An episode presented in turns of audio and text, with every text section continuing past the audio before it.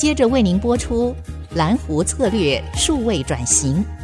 本节目由财团法人臻鼎教育基金会赞助播出。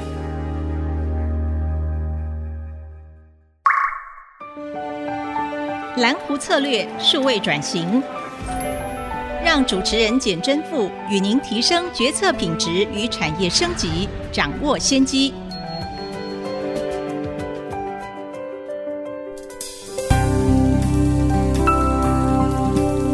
欢迎回到蓝湖策略数位转型，我是节目主持人清华讲座教授简媜富。这个礼拜非常开心，也非常荣幸能够再度请到六星机械的黄成峰执行长再回到节目。成峰你好，大家好。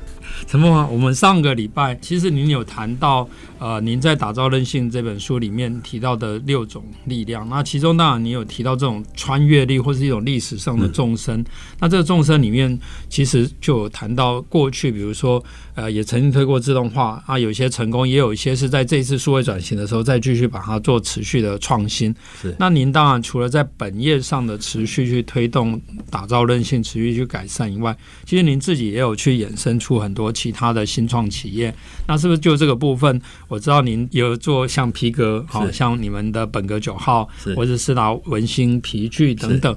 那其实大家都很好奇，哎，为什么做机械跟做皮革这种，一个是非常精密的齿轮，然后一个是非常有艺术感啊、文青感的这些皮革用品，怎么会结合在你身上呢？是，对，这个对。事实上，我们当然呃有一个基础哈，我想有一个共同的基础就是擅长于做精密的制造，是这是有一个共同性。可是我们当然过去几十年有曾经有做过这样的。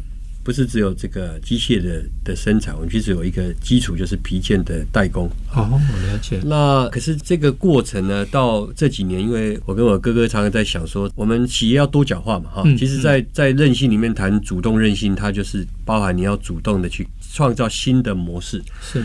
那这里面当然就是包括我们把事业多角化。那一直在二三十年的这个代工的过程中，在想啊，我们可以试着去创造更高附加价值的事情。嗯那尤其在我们的工作环境上看，常常觉得说台湾有很多年轻的设计师，是啊，皮件的设计师，是这个精品的设计师，他们似乎没有很好的发挥的场域。对，很多都是好像像一个怎么讲，艺人啊，或者我们去观光区会有一些，哎，有时候你蛮惊艳小的工作坊哈，然后他们其实生活也很辛苦了哈，就是说他们有很好的发挥空间，甚至包括有很多。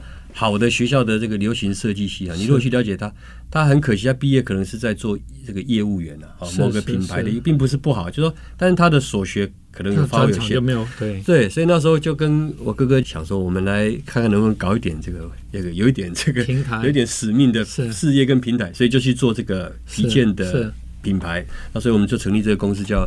本格九号制所，了解。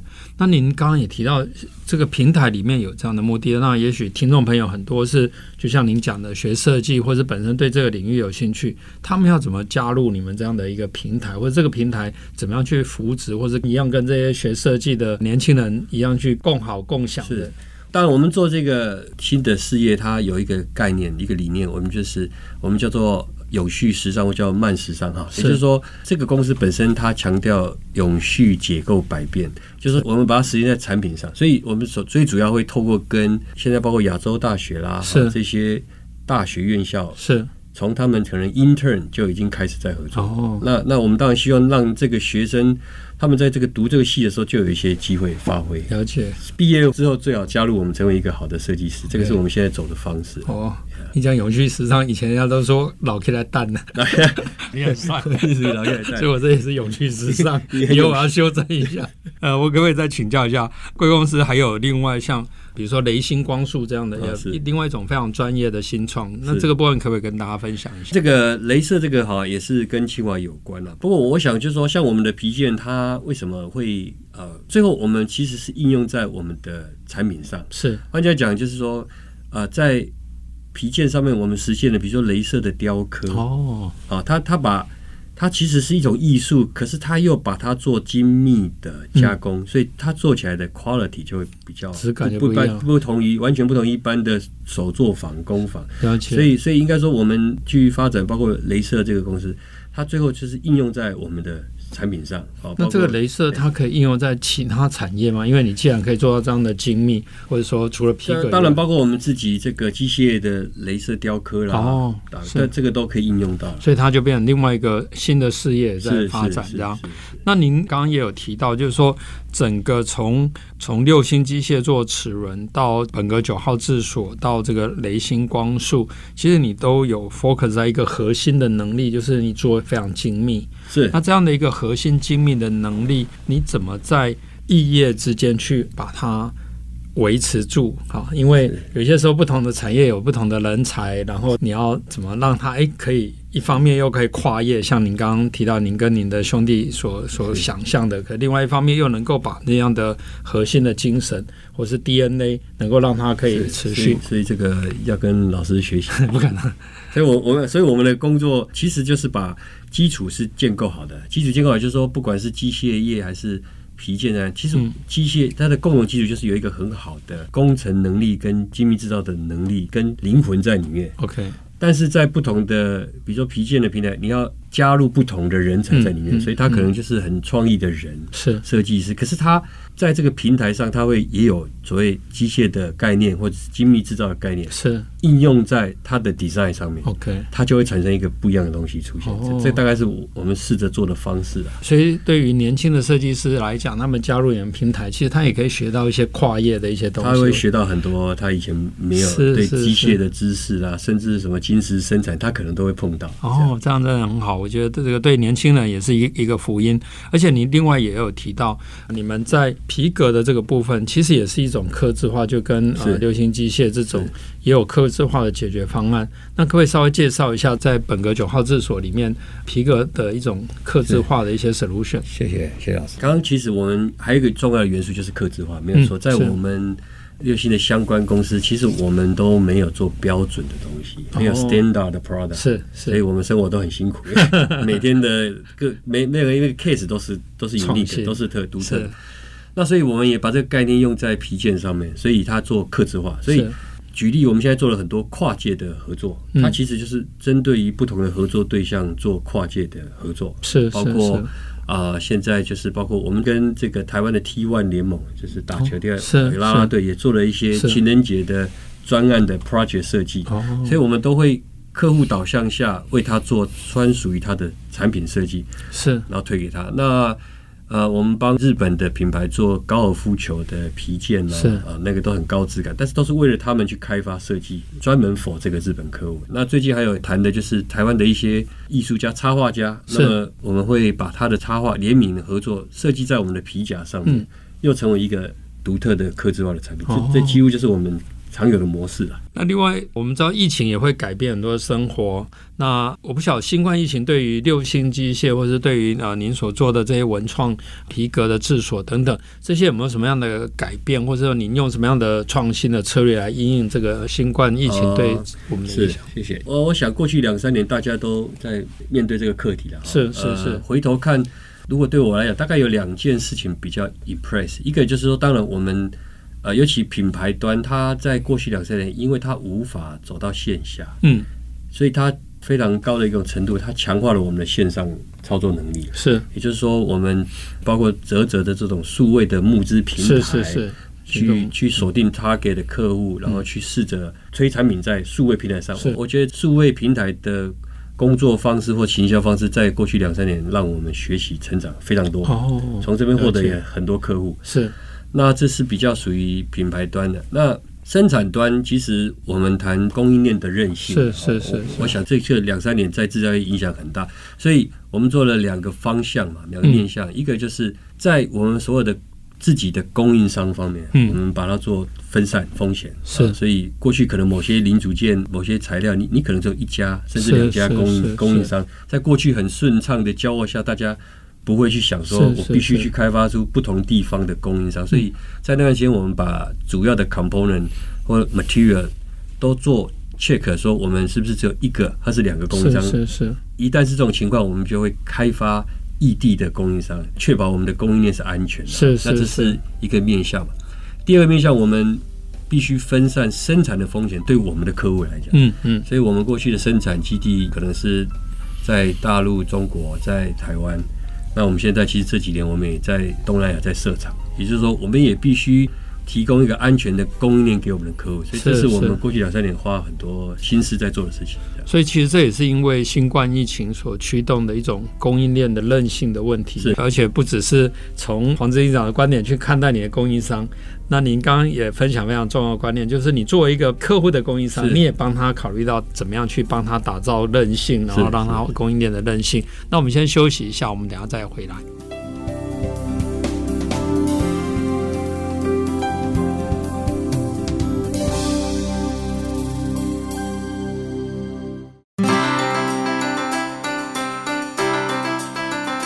欢迎回到蓝湖策略数位转型，我是节目主持人清华讲座教授简正富。这个节目除了在 IC 之音的官网可以随选随听以外，也同步在 Apple Podcast、Google Podcast、Spotify、KKBox 等平台上线。欢迎搜寻蓝湖策略数位转型，并且记得按下订阅，才不会错过每一集的节目。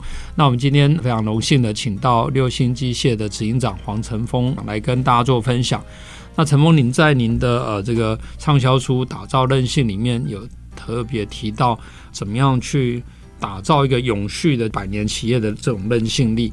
那可不可以就这个部分也跟大家分享一下？是是，就是说这本书当然当时在写是说，呃，像我们的机械业为例哈，台湾现在机械业没有，其实上没有人是达到还不到一百年的企业历史，是啊是。那可是我们看，如果在德国啊，我是亲身接触，就很多，他已经不是讲他是第二代，他可能是德国企业的第五代、第六代，是是，是。所以会去想说，我们的企业如果去能够做这样的百年的经营，好，那也就是说，希望能够永续的经营，是是是。所以我们谈，其实这本书谈就是说，企业要不断在事情跟人不断的合理化了，它真正的 key word 是我们在事与人不断的合理化。是。那如何在事与人不断的合理化？那重点就是如何持续改善，是合理化。那所以我们提出了所谓的主动跟被动韧性。是说，首先你要先让企业立于不败之地，啊啊，才有办法去求胜嘛。哈，那不败之地就是我们讲的叫做被动的韧性。是啊，比如说。不要让企业在过高的风险下，包括里面谈到的鸡蛋不要放在同一个篮子上啊，保持弹性啊，很多事情准备在准备。这个过去几年在疫情上，大家应该非常有感。是是，但是除了立于不败，另外我们必须追求能胜，也就是说，除了原本的模式，要去追求新的模式。所以我们谈主动的韧性。嗯，那这里当然卢老师所提的，我们可能要去。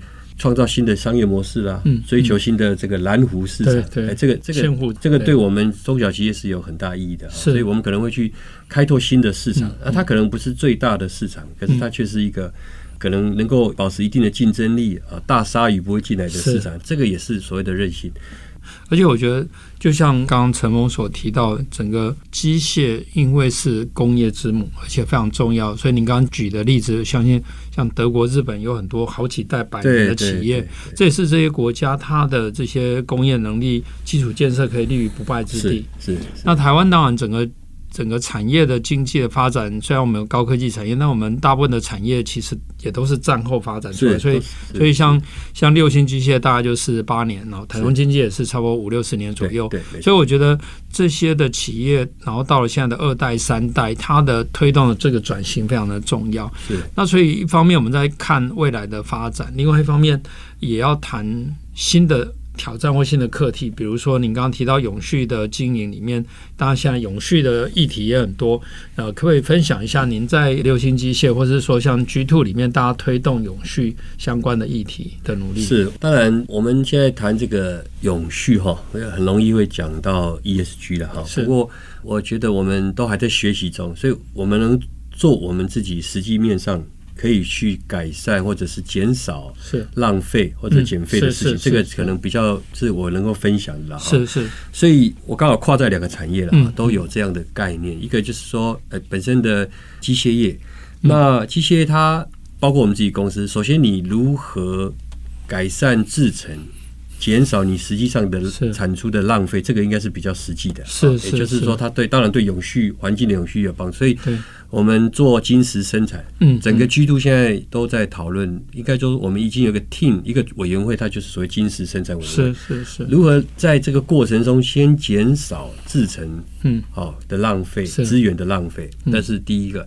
那第二个就是说，同时透过升级你的设备啊、包括我们现在升级的，比如说复合的加工机，你以前过去做一个制成或一个工件的加工，你可能要两台设备是才能完成一个加工，那这种就是一种浪费嘛。是，现在你如果导入那种复合式的生产，它就是一台机台做了两到三道甚至五道的加工哦，是，其实它就减少浪费了，减少你的电能浪费，减少你设备的浪费、资源的浪费、空间的浪费。对，那这个都是我们实际面可以做，所以从生产面先减少浪费的产生。嗯，但是像我们机械，它还是会产生，比如说铁屑啦，是，好，那加工用的油是，可是现在这个都会回收，是是，所以我们的铁屑回收完，可能就像台湾的丰兴钢铁，它就把它收回去。再生产成原材料，哦、是是啊，那我们的油品，像我们这个很好的 G 2 Pro 那个海陆加贺啊，哎，他就帮你把油收回去哦，所以他就再过滤、再生产，所以这个其实机械它本身很环保，因为它这些